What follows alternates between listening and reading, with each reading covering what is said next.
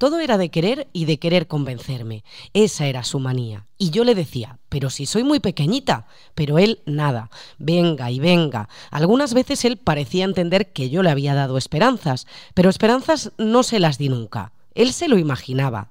Estaba muy enamorado de mí.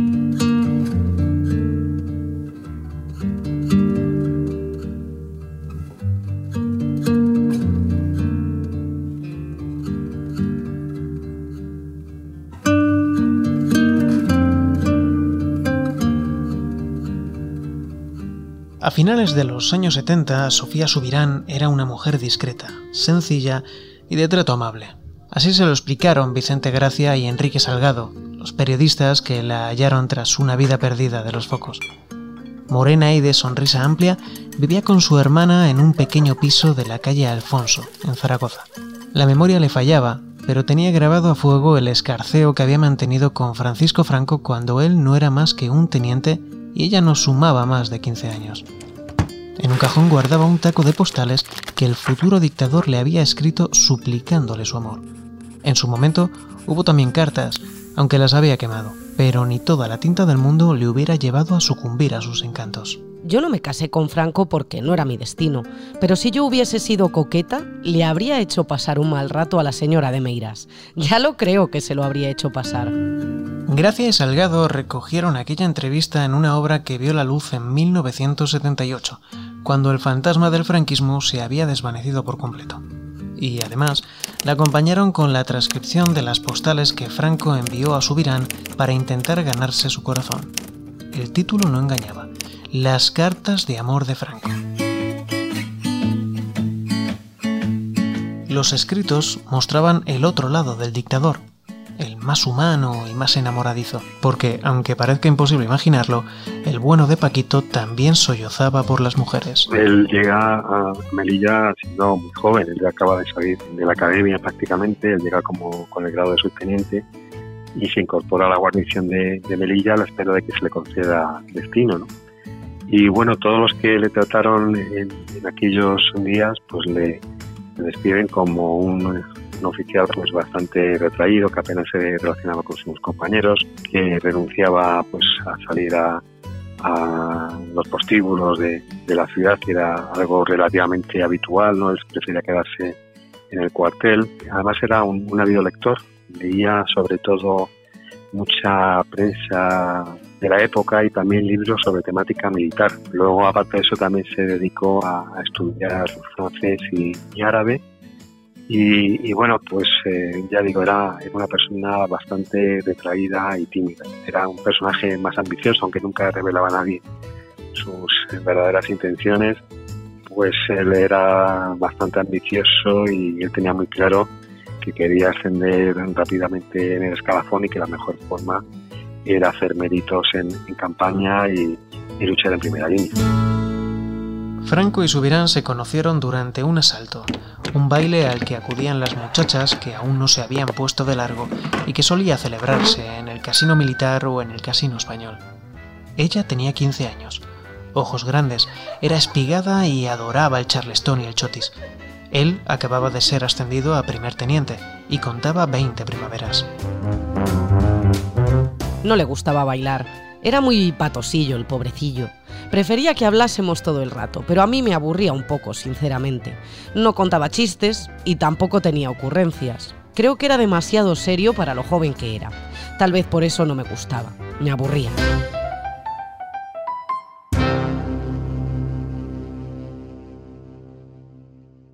Franco quedó prendado de la joven. Casi se obsesionó con ella empezaron a verse con frecuencia en la plaza de Melilla, en el paseo, aunque más por su insistencia que por interés mutuo. Era todo un caballero. Si se enfadaba tenía un poco de genio, pero en plan fino. Tenía mucho carácter y era muy amable, entonces era delgadísimo. Conmigo era exageradamente atento, a veces hasta me fatigaba. A mí me trataba como una persona mayor y eso que era prácticamente una niña, pero lo nuestro no era una relación formal. Y así, de la nada fue como Franco inició su particular campaña para derribar los muros de Subirán y ganarse su amor a golpe de escritos.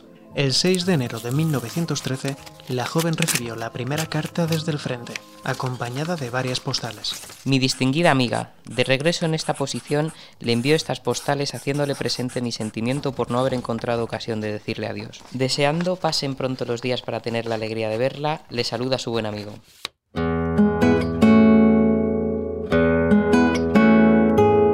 En los meses siguientes, Franco y Subirán iniciaron un extraño noviazgo. Según los expertos, para él la chica representaba un ser puro con el que quería compartir su vida. Ella, sin embargo, entendía el tiempo que pasaban juntos más como un mero divertimento que como una relación seria y a largo plazo. Al final, le gustaba sentirse deseada por alguien mayor, pero poco más. Se ponía muy pesado con eso de que le contestara, aunque por lo general era muy educado. Siempre le decía lo mismo, que debía tener paciencia y esperar. Tenga en cuenta que yo era muy joven. Además, no estaba nada decidida, más bien lo contrario.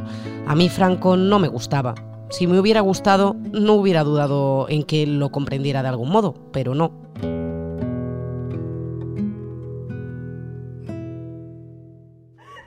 Así, Sofía se divertía en Melilla mientras Franco, en el frente de África, se lamentaba por no obtener respuesta a sus decenas de cartas y postales. El que espera desespera, Sofía, y yo espero. Para colmo, Subirán evitaba a Franco cuando éste andaba de permiso por Melilla. El dolor para el militar era absoluto.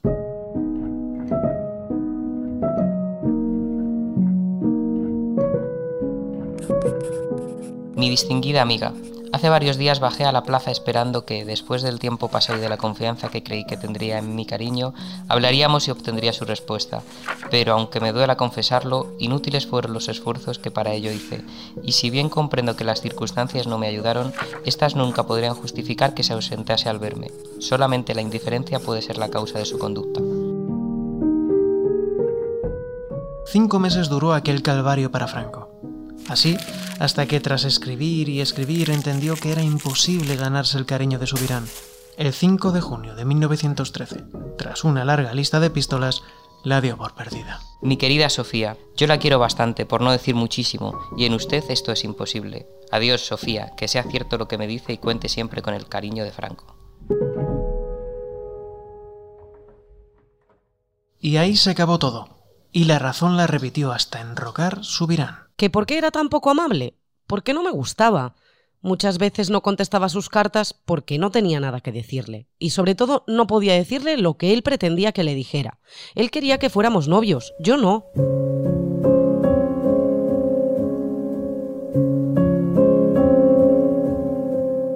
Franco aceptó la realidad y buscó nuevas mujeres.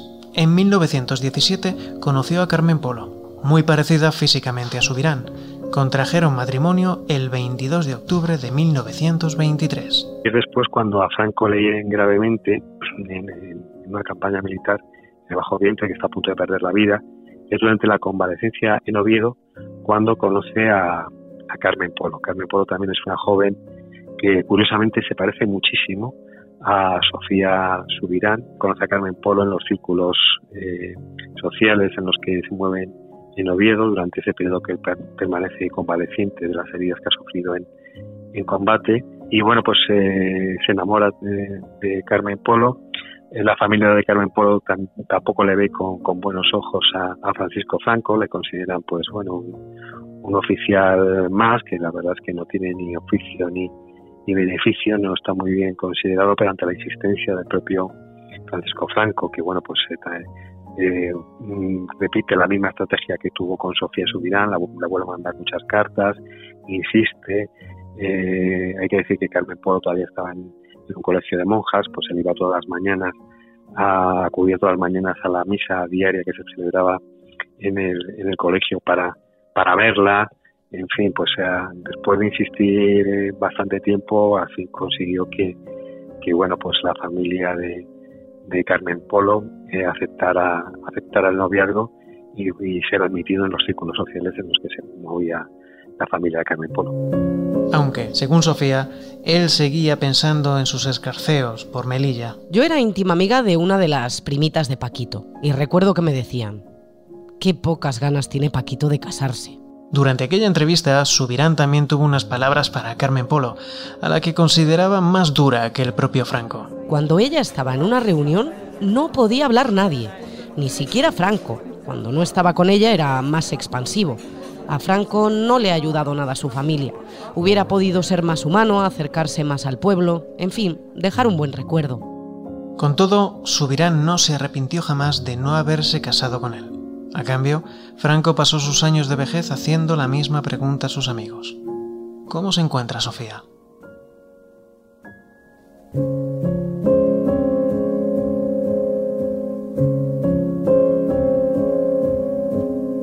Las confesiones más íntimas sobre Franco de la adolescente que le rompió el corazón es un podcast de ABC, con guion de Manuel Villatoro, locución de Javier Nadales, Andrea Carrasco y Unai Mezcua, montaje de Laura Odene y con la colaboración de José Luis Hernández Garbi, autor del libro Episodios ocultos del franquismo.